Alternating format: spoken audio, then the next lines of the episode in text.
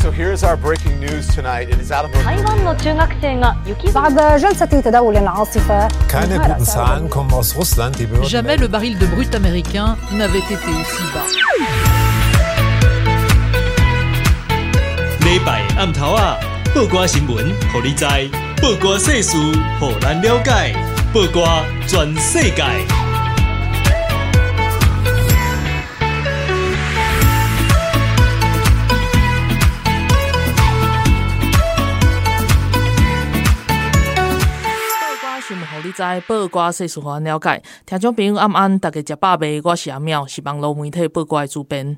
大家好，我是阿鲁咪。哼，我觉得，我觉得我们两个人的声音 对真的有差，真的有差，就是我说那个元气的程度有差。一起安装，有听出来吗？就是 对啊，对啊，就是这个礼拜特讲好听是特别沉稳，讲难听是特别累啦。Okay. 所以就是用一个比较、嗯、比较省力的方式在讲话的。省电模式，对，省电模式很赞、哦，被发现。好，不过不过我们今天要讲的主题就是非常的醒脑，提神醒脑，可以让阿妙醒来，超赞的。对啊，被发现了刚睡醒。嗯、阿妙，你介绍一下来宾。对，今天的特别来宾其实是第一次在网络上现身。然后，然后那个很多人平常都是只有看他的文字而已，嗯，所以非常非常特别。然后他也很会骂人，骂的很好。我每次看他的文章都觉得提神醒脑，超赞。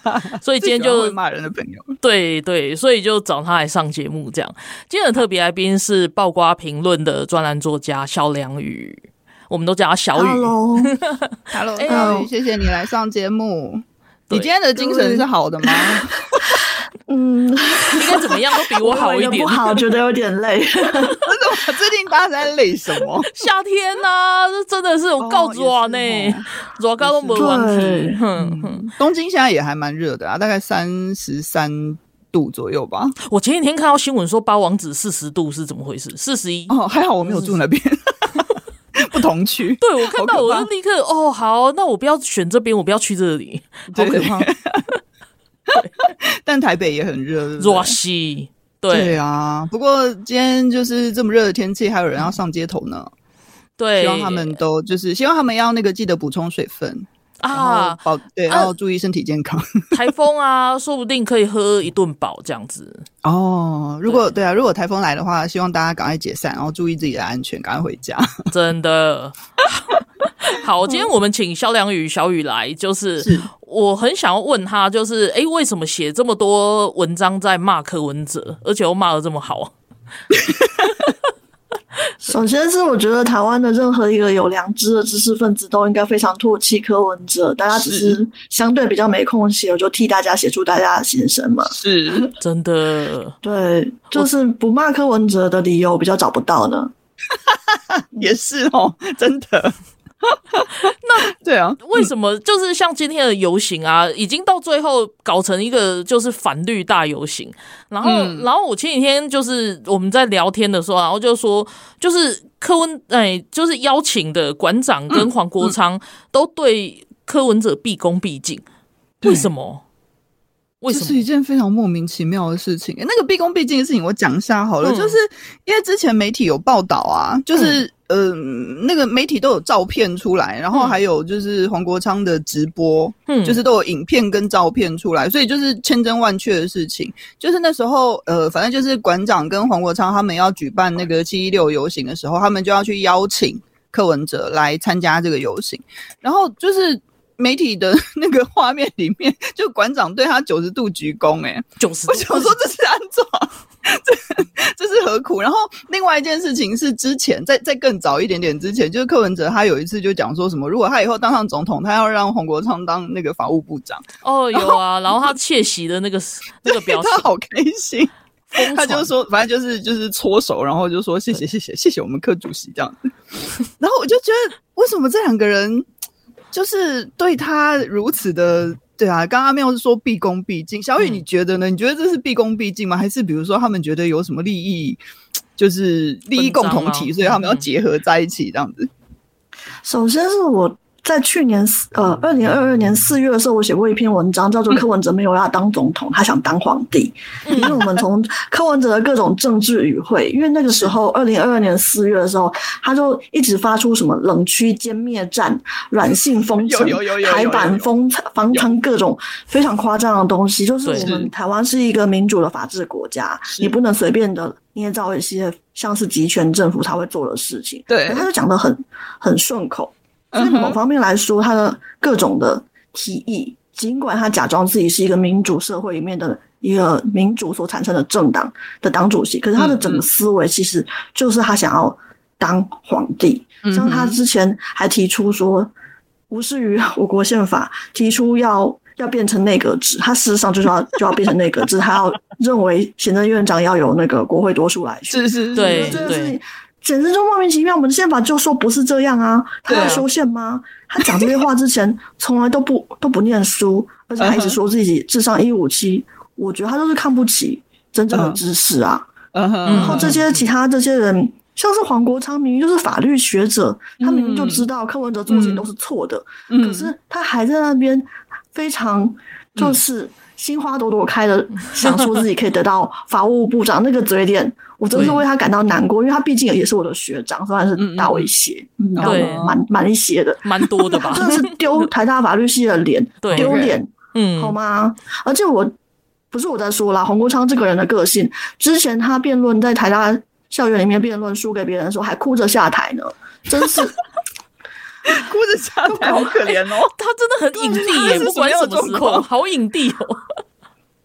反正就是台大校园内的一个，就是校。学生的类似学生自治选举的辩论吧，然后他就辩输给辩输给别人，然后他就觉得非常的羞耻，然后就哭了。对，这是我最近哦，好可怜哦，不是他得失心好难想象，哎，他得失心也太重了吧？嗯，有输有赢啊，而且有时候也要看议题啊，重点是那个过程，不是吗？对啊，对啊，就是黄国昌的状态就是一波尬一输，明明在太阳花运动就是反服贸运动期间，嗯、我们看到的一个形象是他很坚毅，或是虽然有点霸道，或者他很努力的推动这个反服贸运动。是，可是私底下做的事情却是一个非常玻璃心，然后又很怯战的，嗯、被封为怯战神。嗯，对我真是觉得，嗯，戏一个戏大了，历史久了就会有丢脸的校友，他就是其中一个。对，而且就是馆长的头脑里面。是装的是大脑还是肌肉这件事情，我不是很确定，所以我好像没有必要讨论他的动机。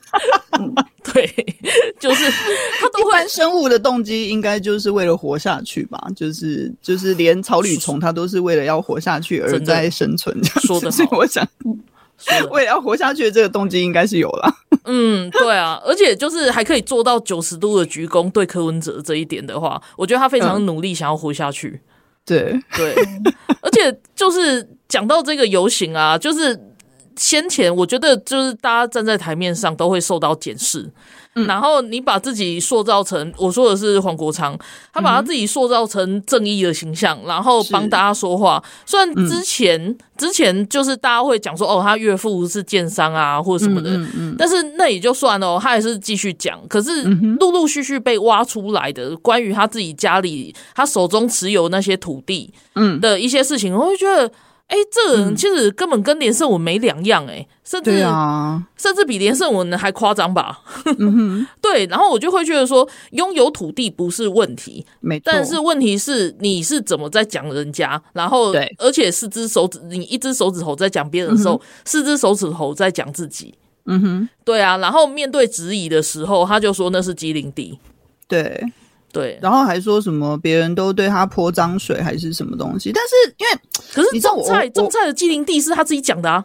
对啊，那个明明就他自己讲的啊，而且就是别人问他问题的时候，他完全没有针对别人的问题回答，他就说你在泼脏水，而且然后就逃过了这个问题，这是怎么回事？怎么可以？为什么可以这样子？我觉得比较烦的是，就是不管是黄国昌还是柯文哲，嗯、他们遇到这种、嗯、他们自己没办法解释、说不通的质疑的时候，他们就丢给妈妈。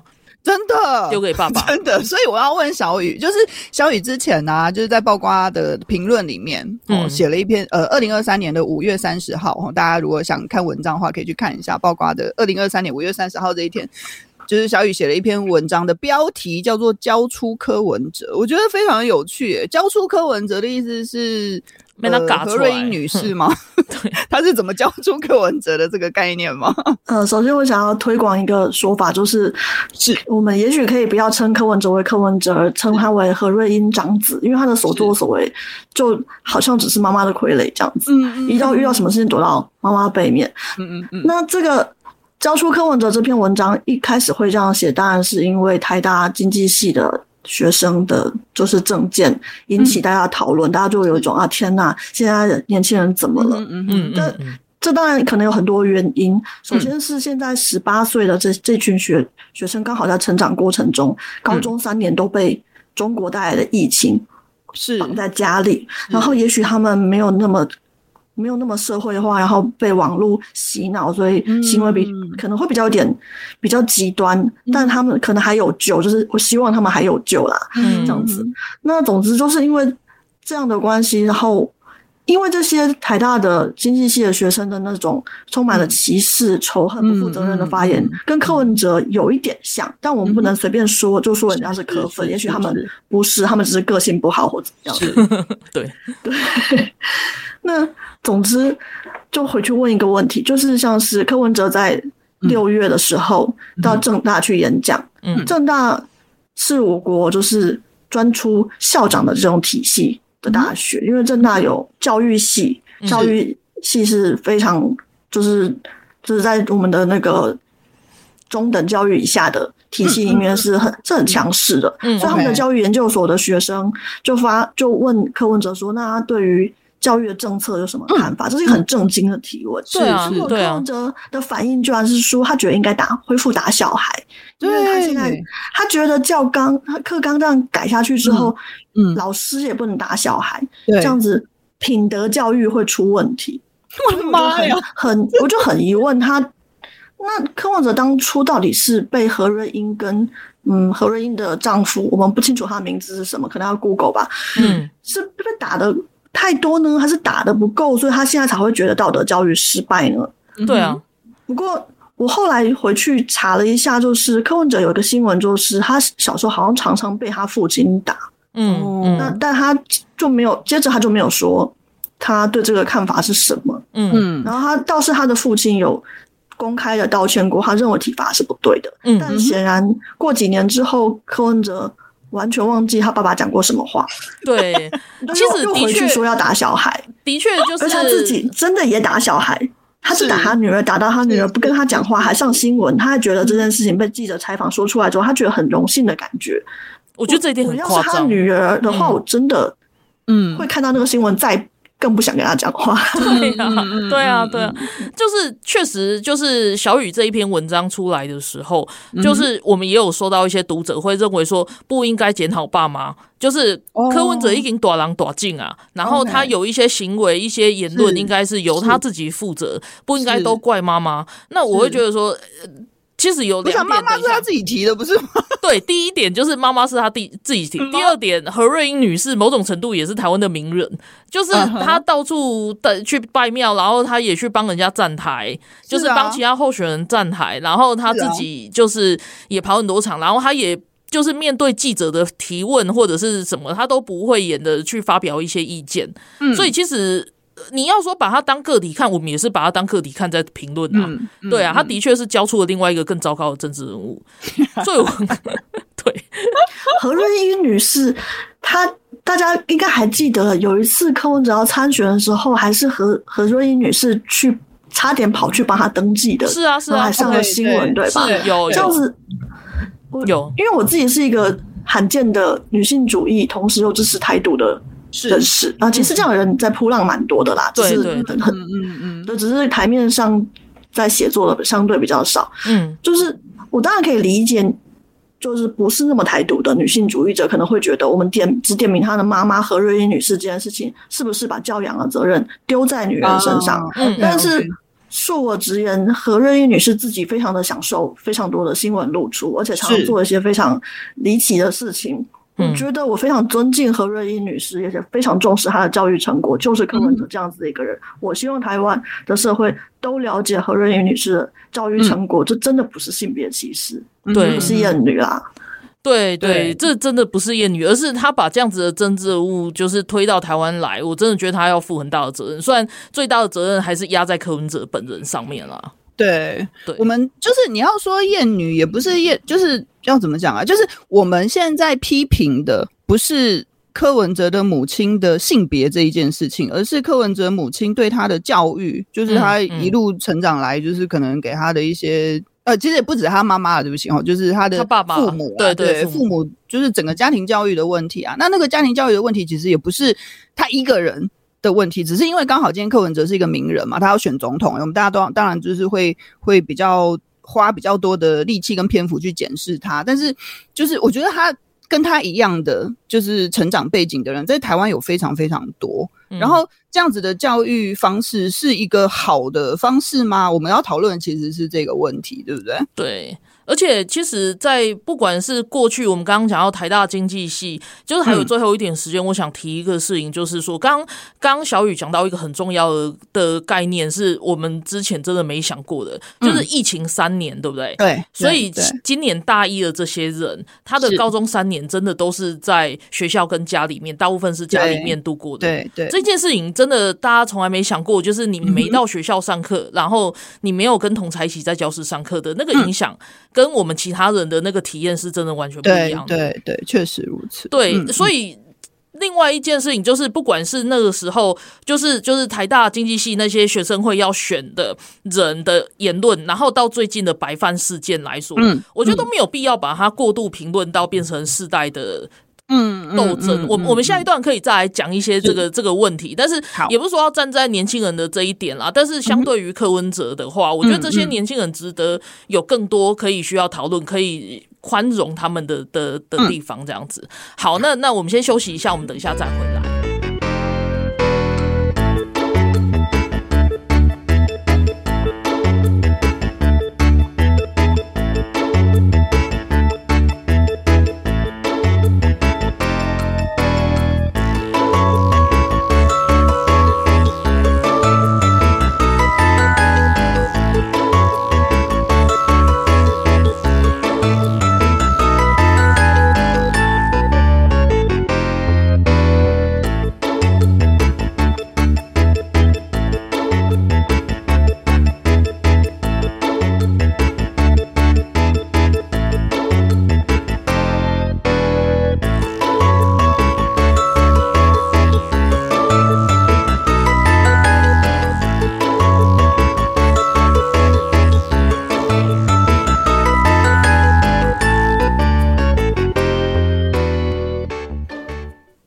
来报瓜整谁改？我们今天邀请到的特别来宾啊，是我们报瓜的专栏作家萧良宇，然后我们都叫她小雨。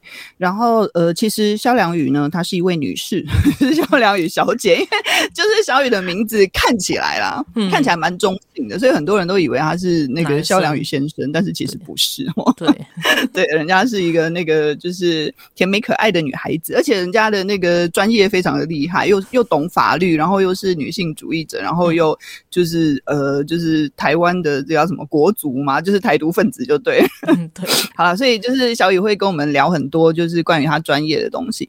然后在就是我那个我们进入主题之前，我想要先讲一件事情，因为我们刚刚前面前一段讲到那个就是柯文哲啊，他就是很很喜欢提他妈妈这一件事情。嗯嗯，然后，所以我们就会讲到说，那个教就是他妈妈是怎么教他的这件事情嘛。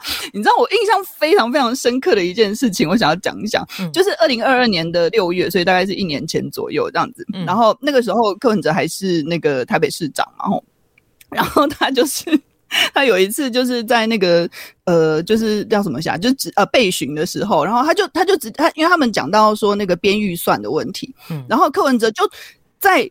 那个就是在台北市议会里面，就直接对着麦克风讲说：“我妈妈都跟我说，要先有计划，才编预算，不是先编预算再写计划。你知道我这件事情真的是印象超深刻。他就这样子直接说，我妈跟我说要先有计划才编预算。我的妈呀，一个六十岁的人，他还要在那边说，我妈告诉我怎样怎样，而且就是有计划才编预算这件事情，嗯，你真的需要母亲告诉你，你才知道吗？好了，就是这件事情，我真的是印象非常非常深刻。然后就是，就是我觉得我们会我们会说他就是非常的爱妈妈这件事情。嗯，嗯我就是从这个角度来看，其实是一件很温馨的事情。他跟他妈妈感情很好嘛，就还蛮温馨的。可是 放在一个政治人物的一个公家的事情上面，在这一个公务就是公公众的事情上面，我觉得其实不是很适合把自己的妈妈提出来讲。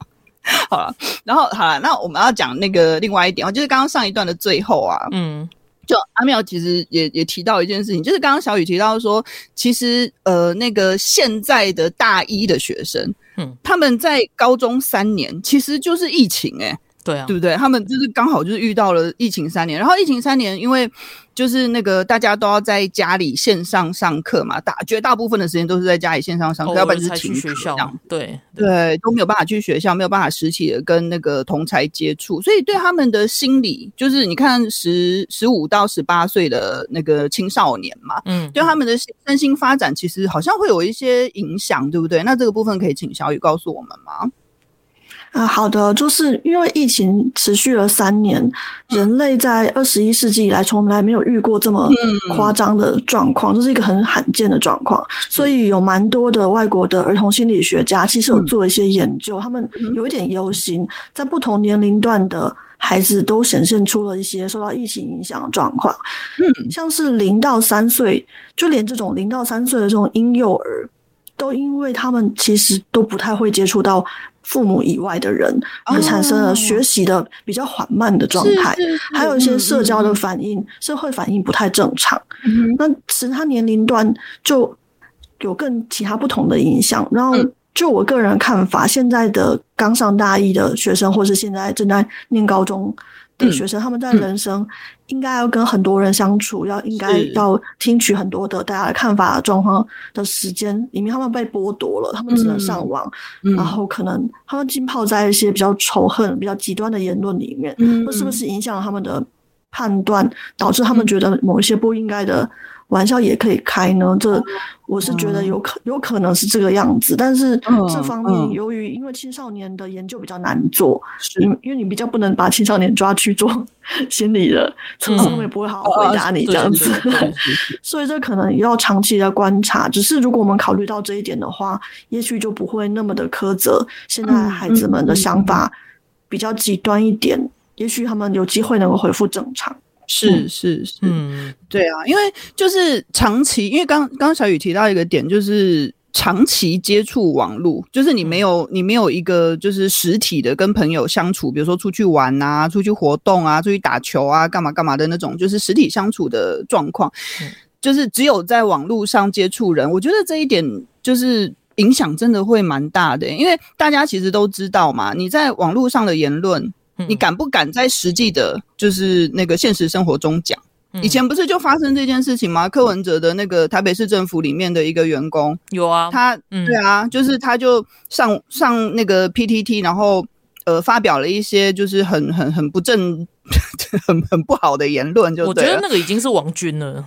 对，他其实就是领钱的王军嘛，对，对不对？对对对，对啊，他发表了一些非常不好的言论，然后那个时候被抓出来之后，然后那个台北市议员就请请这一位那个就是发表者到议会去，嗯、然后就说你可不可以把你在网络上写的东西念出来？然后他就是支支吾吾的，然后不好意思念这样子。对，我我觉得这件事情其实就是一个很好的，其实我觉得我看起来啊，我看起来我觉得他其实也是一个变，嗯、就是有点像变相的社会实验。我觉得这件事情非常的有趣。他就就是很很很实际的验证了我们平常的想法嘛，因为我们就是觉得说你在网络上在那边大放厥词，或者是很喜欢用一些仇恨言论来那个就是骂人的那些人，嗯，你在现实生活中真的可以这样子吗？对不对？就是这这这应该是一个不被允许的状况才对。那万一就是呃那个在身心还没有发展成熟的青少年，十也许是十几岁哈，十八岁以下啦，然后的青少年甚至幼儿。他们在就是长期没有跟人互动的状况下，会不会也演变出这种就是呃，就是在在很像我们说的，就是在网络上才敢做的事情，然后他就跑到变成呃，他就变成说跑到现实生活中好像也敢做了。嗯，对我我不过。呃，相对于说，对这些年轻孩子，就是必须必须要就是引导他们，或者是说了解说他们的心理、嗯嗯嗯、心理为什么会去讲这些东西。我觉得他们讲的内容是不能被允许的，但是他为什么他们会做这些？这这样子的事情，我觉得应该要对他们比较宽容一点来看待，嗯、因为我不希望就是这些人长成以后的柯文哲第二、第三、嗯、第四等等等这样子，嗯、这这是真的很可怕。因为类似的言论，柯文哲也常讲啊，而且他完全就是不是什么网络人格跟真实人格，他不他不分的，他直接拿拿看到麦克风，然后他可能就会觉得好新闻、坏新闻都是新闻。嗯嗯嗯，这种对台湾的社会伤的伤害，其实，哎、欸，我觉得不会比那些年轻人讲那些歧视性的伤害还小。嗯嗯，而且尤其是柯文哲本身就是一个讲话是有分分量的人嘛，他本来就是一个有声量的人，所以他讲出来的话很可能会影响到很多青少年呢、欸。对啊，小雨，你觉得？嗯，对啊，小雨有很多文章其实都有提到说柯文哲的一些不正，就是非常非常。不好的发言哦，就是对青少年有非常不不良影响的发言，那可以跟我们分享一下吗？首先是，我先想讲一个东西，叫做网络的“尔南包厢理论”。尔南包厢的意思是说，就是说网络上有些东西，有些讨论社群，譬如说 K 岛好了，就是 Komi Komika Island，就是某些地方的话会。男生很多，当男生很多的时候，他就会排挤了其他的女性的参与者，然后那些男生就在里面练鼓一般的把仇恨言论练到一个极致。而柯文哲感觉，虽然他应该他的言论应该不是在网络里面练成的，是是是是，可是他的他的言论刚好很符合在网络包呃男包厢里面练鼓练出来的那种感觉，所以很难说是柯文哲影响了这些人，还是这些人。本身还是说柯文哲本身就代表了这个社会里面最脏、最肮脏、最糟糕的那一面。嗯，对，对。然后这尔南包厢的问题是在于，当男男生聚在很多的时候，其实其他的女性很女生很讨厌这些言论，但他们会把他赶出去。从这个这从最最近的民众党支持者的民调就可以看得出来，其实二十岁到。三十岁、三十岁到四十岁的女性都很讨厌，嗯嗯，柯文哲，对啊。可是问题是，他们的意见没有被反映出来。然后大家常常过去常说，柯粉是行走的避孕器，他们的存在就让女人感觉到作呕。我甚至看到一个很夸张的说法是，看到他就会停止排卵。对，就是因为女生就这是一个很可怕的事情，就是柯文哲的言论其实是非常的讨厌、非常有害，而且。对女生来说是很不舒服，像他说，超过三十岁的女人就是残障停车位。对啊，远看远看是个位置，近看啊，其实不能停。他把女人当成只是一种工具，还有各种这种发言。嗯、我认为只要是正常的女性听到都会觉得反感。可是不知道为什么柯粉柯粉还是很嚣张。我不知道这些柯粉是成功找到老婆了还是没有。如果他们找到老婆，我为他们的老婆而感觉到难过。嗯，就是他们。他们能够接受这样子的非常落伍而且非常有害的言论，这这让我感觉到非常的不可思议。而且我觉得台湾的社会包容性有点太大了。对啊，我们都现在在推 Me Too 运动了，可是柯文哲对 Me Too 运动评论说：“现在是流行这个吗？”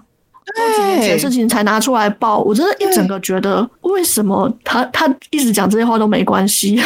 对，为什么没关系啊？到底为什么？这也是我真的是非常无法理解的。大家常会说，就是不要检讨支持者哦。但是如果讲到柯文哲现象的时候，你真的很难不、嗯、不去不去检讨支持者，因为你就是会觉得。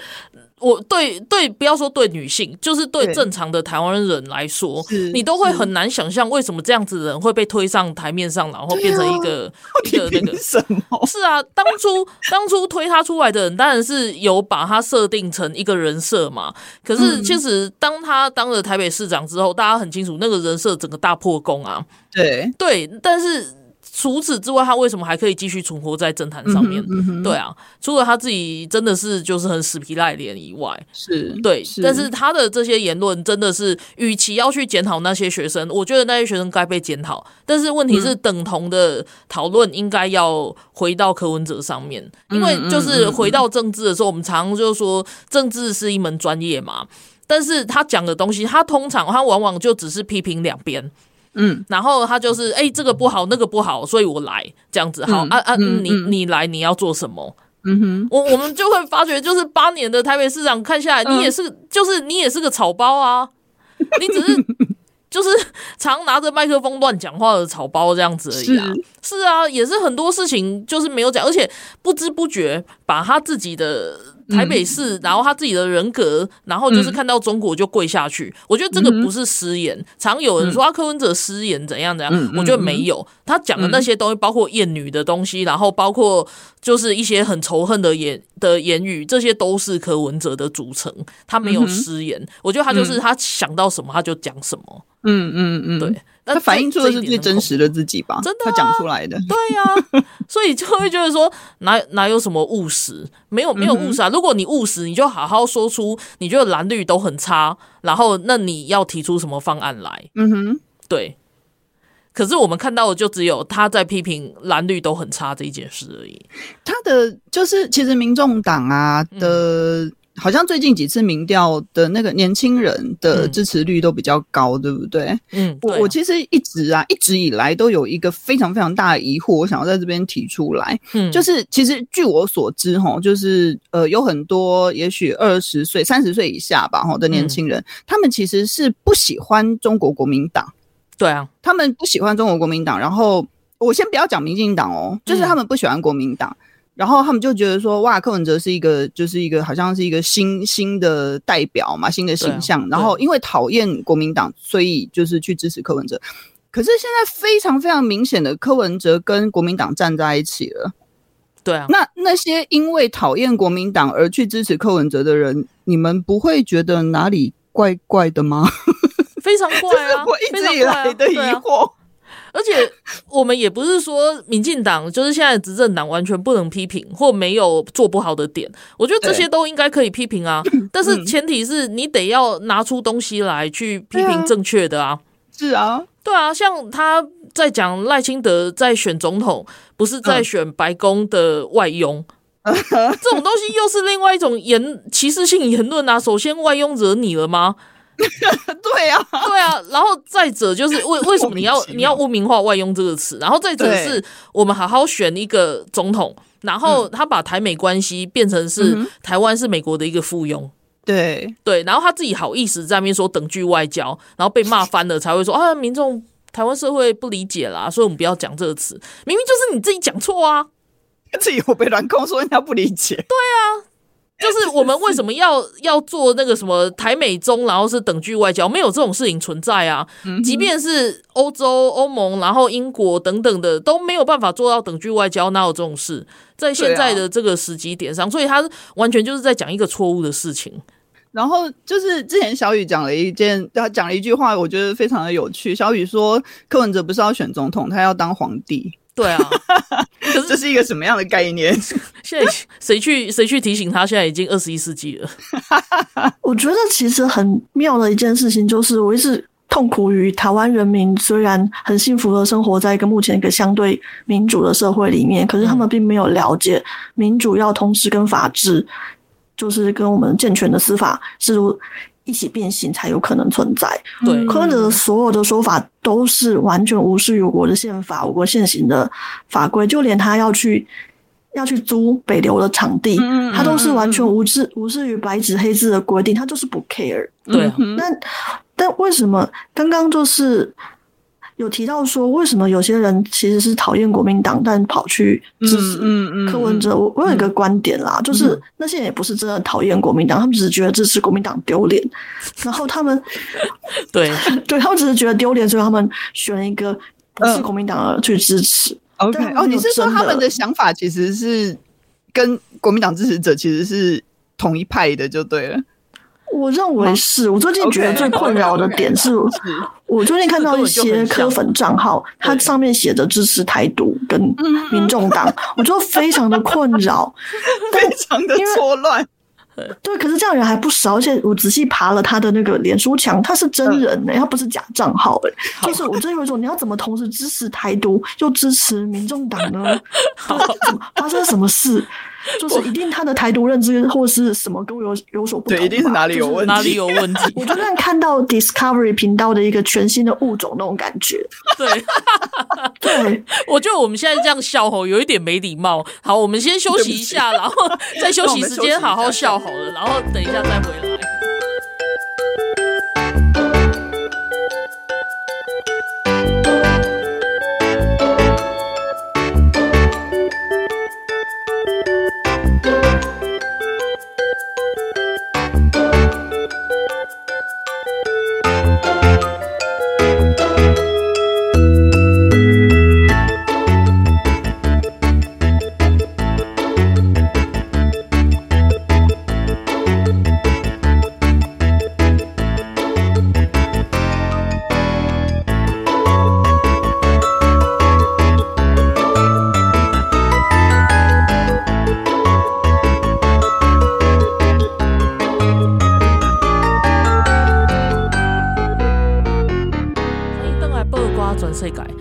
今仔日的特别来宾是报瓜的专栏作家萧良宇。那咱常常伫咧报瓜的评论内底有看到以下的文章啊。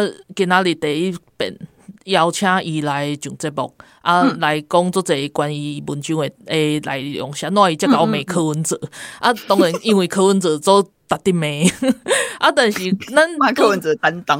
对啊。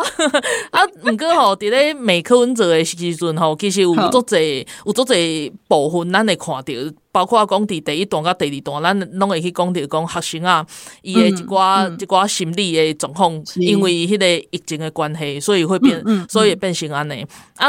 到这段的时候，我有想要去讲的是，咱最近不是有那个白饭之乱嘛？白饭的的争议啊，对啊，新闻吵了好几天。对我，我我是没有想要站在哪一边啦，但是，但是我只是会觉得说，如果学生会很支持，就是有一论的是说，阿里餐厅阿里的是北奔用假边免钱，用假边给啊，你就是要一直提供啊，理论上啦，嗯嗯嗯、对啊，先就是如果如果这个论点可以成立的话，那我想要再提再更之。早更早前一点，就是、嗯、就是那个小雨，他有写到一篇，就是说赖、嗯、清德他提出的那个失效补助，那个不叫做政策买票，嗯、那个是福利国原则。嗯、因为我有看到这批出来时候，我做这哎，不是讲拿这批的是赖清德那时候刚提出这个政见的时候，有很多就是那个他他们常说顶大。就是，其实就是国立大学的一些学生，嗯、他就会觉得凭什么？嗯、就是就是你们这些私校的学生凭什么拿到这些补助？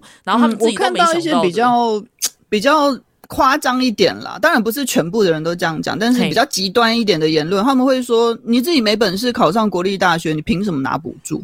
有人会有这样子的心态，对、嗯、啊，我就会觉得说啊，如果白饭应该要红甲边给啊，那为什么补助不能是国立也有，私立、嗯、私立学校也有啊？啊对啊，对啊，这是这是我一个想法啦。嗯、对啊，我不知道小雨他那个你在写这一篇的时候，你有什么想法？嗯、因为你自己也是台大法律系毕业，顶大的学生，享受很多是拿了国家补助的那种人，对，享受了一堆补助的人。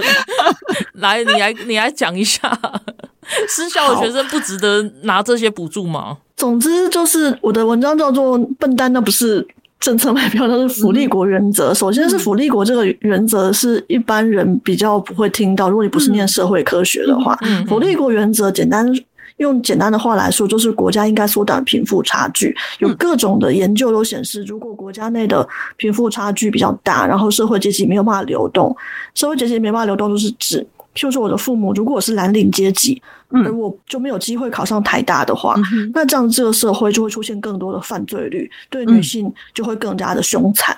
嗯，就是。这样的状况，就是在印度是比较明显的，就是因为印度有很严重的种姓阶级的制度，所以印度对女性的犯罪很多。所以我身为一个女性主义者，我必须在这件事情上非常的关注，就是在于如果我们贫富差距扩大，然后阶级不能流动的话，女人会第一个受害。我们真的非常的倒霉。嗯嗯，然后。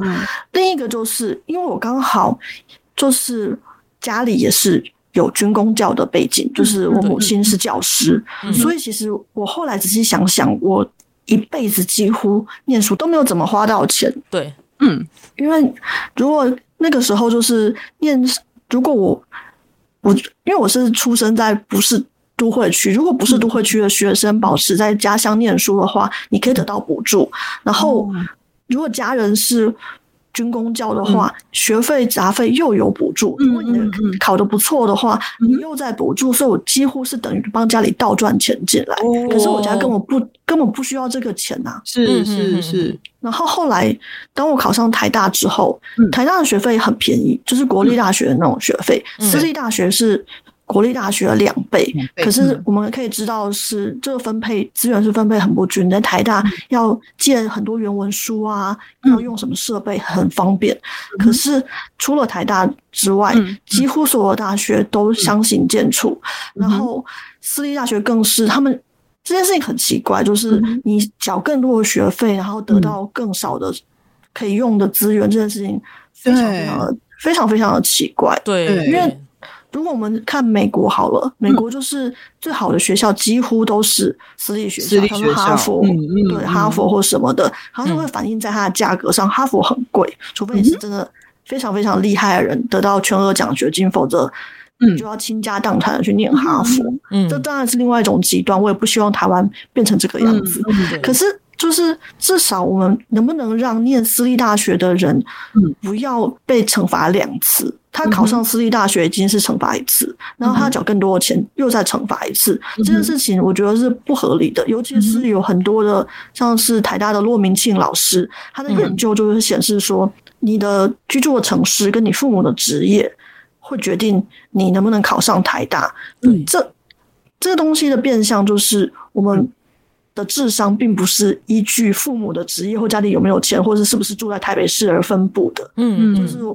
人并不是那种牲畜或什么东西可以育种的东西，对，智商是一种很复杂，就是那聪明程度是一种很复杂的基因决定的东西，算是基因决定，但不是能够一直遗传下去的东西，所以我们才会常常看到蓝领家庭也会出现，就是非常聪明的孩子，啊、世界就是这样运作的。对，可是如果我们现在社会机制会导致父母的职业没那么好，社会地位没那么好的孩子没有办法考进台大，然后他们既没有办法考进台大之后。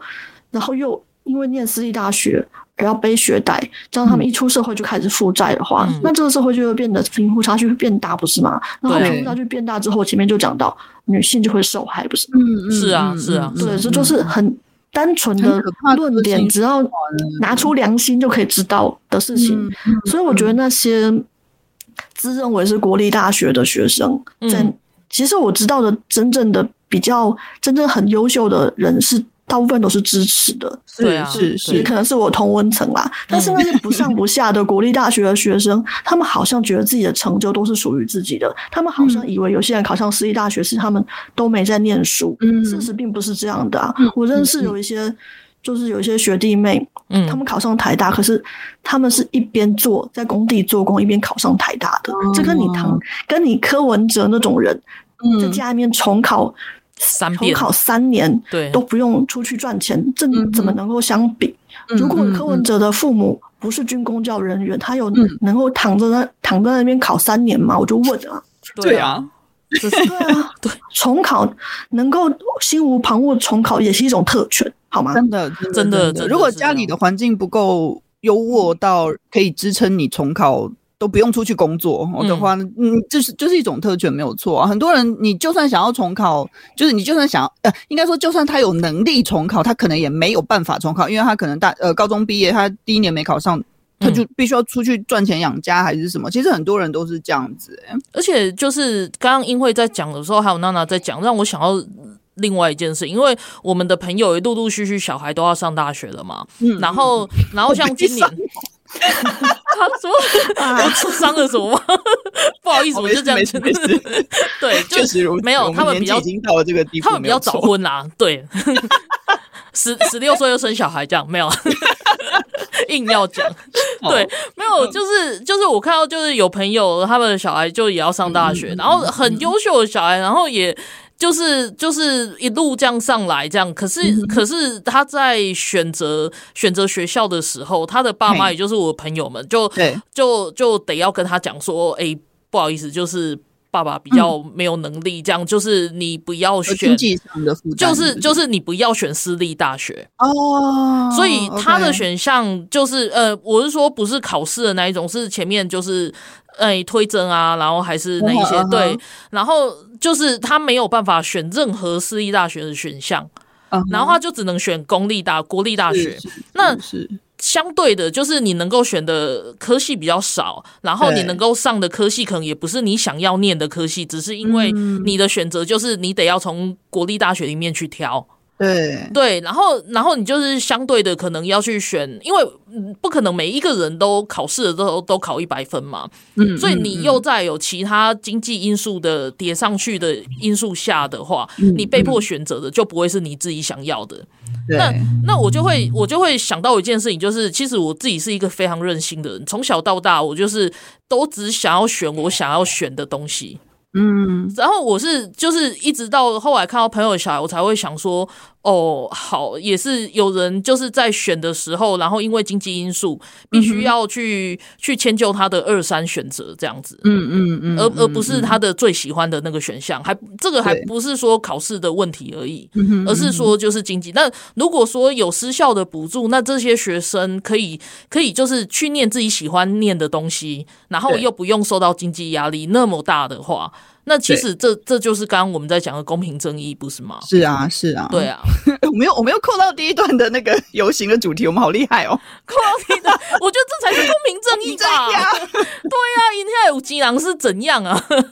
对啊。然后我我要再再补充，就是回到刚刚那个，就是呃，私校学费补助的这件事情，因为就是小雨在。呃，那篇文章里面其实最后还有提到一件事情，就是很多人都会，他们他们反对这件事情呢，他们的论点其实是就是嗯不合不合逻辑的，因为他们说什么啊，现在那个少子化嘛，然后那个之前又广设大学，所以很多私立学校都已经面临招生不足，然后或者是他的办学成果其实没有很好这样子，嗯，那这种学校你还要去补助他吗？这样子，他们就是反对，可是问题是。对，好，小雨请说。但他们反对错啦，因为对啊，就是私立学校退场机制，私立学校退场机制，这是补助给学生，这是青年政策，这不是补助那个大学，这个这么简单的事情还要人教？他们真的有念国立大学吗？我是很疑问啦。干嘛这样？没有，这就是常常我们典型在看，就是有时候那你干嘛做样的东西？他们不是说一个政策推出来，一个东西推出来不能讨论。但是你没有做功课，或者是说你特地挑一个不对的东西出来讲，然后又讲了好像有那么一回事，是。就很讨厌。因为因为大家就是忙于工作的时候，然后可能你你能够看新闻的时间就看个标题，嗯嗯，或者是说大概看个几篇报道，可是那个报道是偏颇的，或者是那个标题是杀人的，对，然后那个舆论就整个会被带带过去。对啊，这件事情其实跟之前的那个就是数位中介法其实有一点点，我我我觉得有点异曲同工哎、欸。嗯嗯，因为就是这个法的，就是提呃提出的这个这个这样有有时候可能是法案哈，有的时候可能是一个政策，嗯、这个利益当然都是好的。然后就像阿妙刚刚讲的，也许它有一些不足的地方，我们可以再讨论嘛。嗯，问题是你不能用一个。完全无关或者是完全扭曲的方式来否定这个政策，啊、然后就是、嗯，而且就是会有一些，比如说反对党，他们就会去带风向啊，然后就形成一股舆论的压力，然后造成这个本来应该是好的政策，嗯，却没有办法执行。我会觉得是一个，就是对整个社会来说是一件很可惜的事情啊。而且就是大家也会渐渐就会变成说，哦，好，只要你一批评。那就是你就是被刺的，你就是被鼓的，你就是敌对方的。那这种讨论其实也很不健康。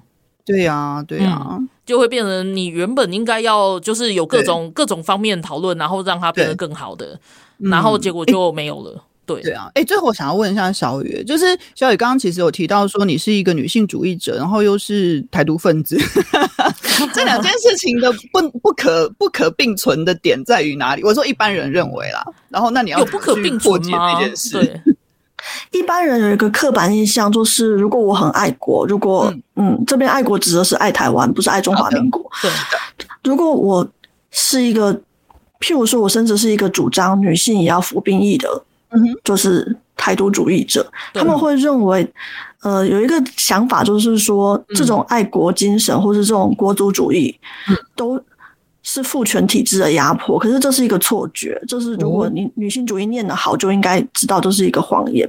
因为过去的历史之中，确实男人发动了非常多的战争，直到现在，男人还在发动战争，然后打仗什么的都会。跟男人有关，然后女人好像很可怜的躲在后面啊，嗯、只能或者只能当医护，或是就是用辅助后勤之类的。对对对，但但是这个东西只是一个历史上的偶然，它并不是必然如此。嗯、像是以色列就是男女皆兵，嗯，这这是可以改变的事情。嗯、尤其是有一个很单纯的想法，就是如果我们台湾的民主制度不存在的话。我们的女性主义，女性的地位就会倒退成中国那样，就是女孩女孩子上受过大学教育，女孩子会被绑架到莫名其妙的山村里面去帮帮人家生孩子。对，那个超可怕哎、欸。对，就是如果这对我来说就是一个优先性的问题。对，就是首先是我们要先保住我们国家的安全。嗯，女性主义者才能够在里面继续把我们现在。蛮还在亚洲地区相对还不错的女性地位，在继续的推动。但是当然，当不不是说每件事情我们都要相认为国，只是有一个我有一个一直有个疑问，就是如果这个我们的族全部存在的话，我们这些几十年来争取到的女性权益全都会泡化为泡沫，这是我不能接受的事情。是，我也希望能够。其他优先顺序跟我不同的女性主义者可以跟我辩论，嗯嗯，对，就是这个东西，女性主义者不需要互相喜欢，不需要全部团结在一个嗯假的假姐妹情谊底下。女性主义的本质就是应该互相互相战，互相讨厌。真的这么这 么酷啊？这是女性，是女生的天性吗？我讲的就是就是基本上大部分女性主义者，现在比较二十一世纪比较强的女性主义者都是这样主张的，是是是。对，有有一本书叫做《性的正义》，嗯，就大家去可以可以去看，它里面就是这样的主张。他就是说，那种和气一团的女性主义，好像我们大家手牵手可以在一个那个小花园里面跳舞，那个女性主义是是假的。我也不想 立场互相冲突，然后互相辩论，嗯，然后辩论然后不会伤害对方，就是只是辩论，嗯的那种才是真正的女性主义。这个状况就是这样。OK，好，我觉得今天的讨论非常有趣，而且就是小雨真的是就是什么都可以谈诶、欸，我觉得超赞的。对，然后然后最后也有固定的班底，下次还要来。好啊，对，我觉得太有趣了。然后我们也。祝福这一场游行可以，就是大家早点回家吧，不要在那边晒太阳或淋雨。对，对呀，对呀，大家都要平平安安的回家哈。嗯，OK，那我们今天节目先到这边，我们谢谢小雨来上节目。嗯，好，大家拜拜，拜拜。